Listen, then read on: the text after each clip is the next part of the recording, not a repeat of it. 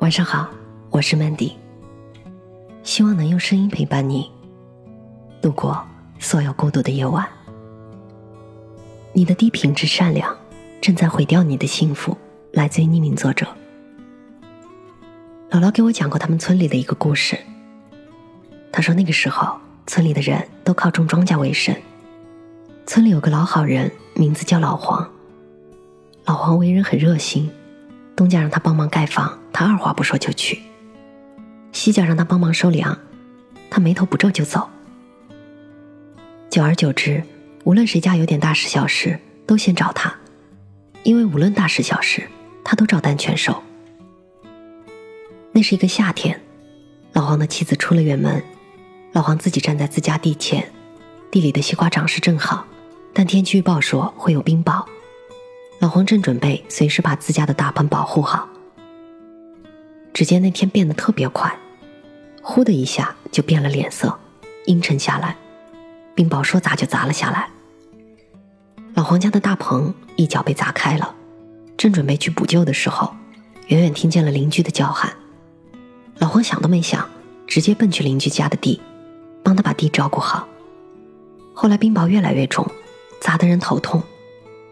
他硬是和女邻居护住了邻居家的菜地，而他自己的西瓜地因为没有人看管，棚上的塑料越坏越大，最后直接被冰雹砸烂了。地里的西瓜被砸出一个又一个窟窿。他妻子听说这件事后，气得要跟他离婚，因为那地里的瓜是两个孩子的学费。可是他却说，隔壁的女邻居人家一个人带孩子不容易。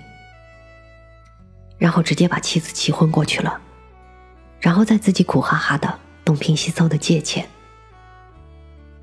庄稼绝收的时候，他们一家人都省吃俭用，好几个月都吃不上一回肉，他却把自家的鸡送去给别人吃。别人家的锅坏了，家里就一口锅，他却把自己的锅借给人家用，然后让自己家人饿着肚子。在他的眼里，别人的事儿。永远比自己家的事儿重要。他把帮助和温暖给别人，却完全不顾及自己的妻子和孩子正在忍饥挨饿。古人说：“是为善而父母怒之，兄弟怨之，子孙羞之，宗族相党见恶之，如此而不为善可也。”是什么意思呢？就是说。如果因做善事而令父母愤怒、兄弟怨恨、子孙蒙羞、宗亲厌恶，那么这善事就可以不去做了。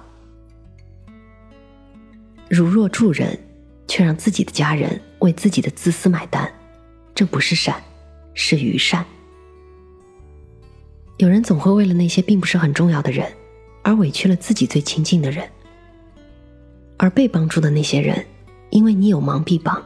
毫无底线，所以更会肆无忌惮的麻烦你，甚至由于习惯，毫无感恩之意。连自己最亲近的人都照顾不好，怎么还能去照顾别人呢？高品质的善良，应该是能够经营好自己的一亩三分地，然后用余力来拉别人一把，而不是把自己撂在一边，把亲人爱人撂在一边，却一直顾着帮别人。在《请回答一九八八》里。德善的父亲是一个老好人，他家一共有三个孩子，德善和一个姐姐，还有一个弟弟。姐姐在念大学，学费不菲，德善和弟弟也要交学费和补课费，一家五口人的生活捉襟见肘，全靠着德善父亲的微薄收入勉强度日。家里人为了节省，每次吃饭，饭桌中间都是一大盆生菜，很少有肉。可是，尽管生活窘迫如此，德善的父亲还是趁刚发工资的时候花钱救济别人。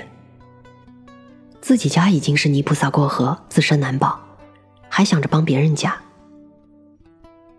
德善的父亲看似是一个博爱善良的老好人，实际上呢，是一个同情心泛滥的烂好人。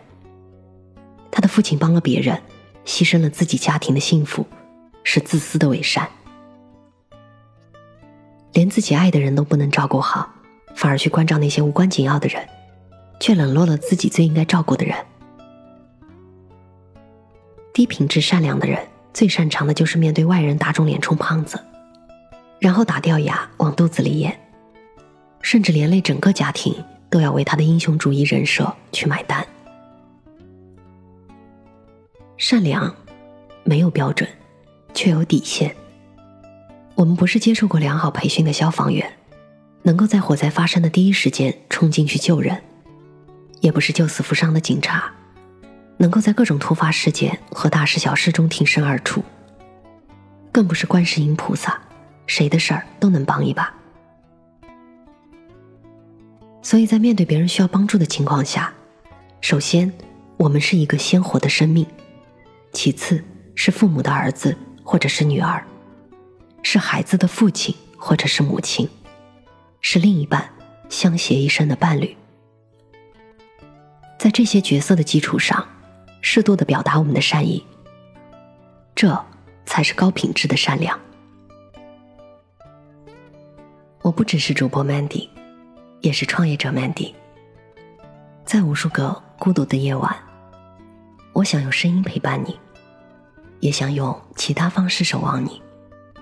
幽默正是在这样的初心下诞生的，希望它能让你遇见相见恨晚的人，希望从此你的世界不再孤独。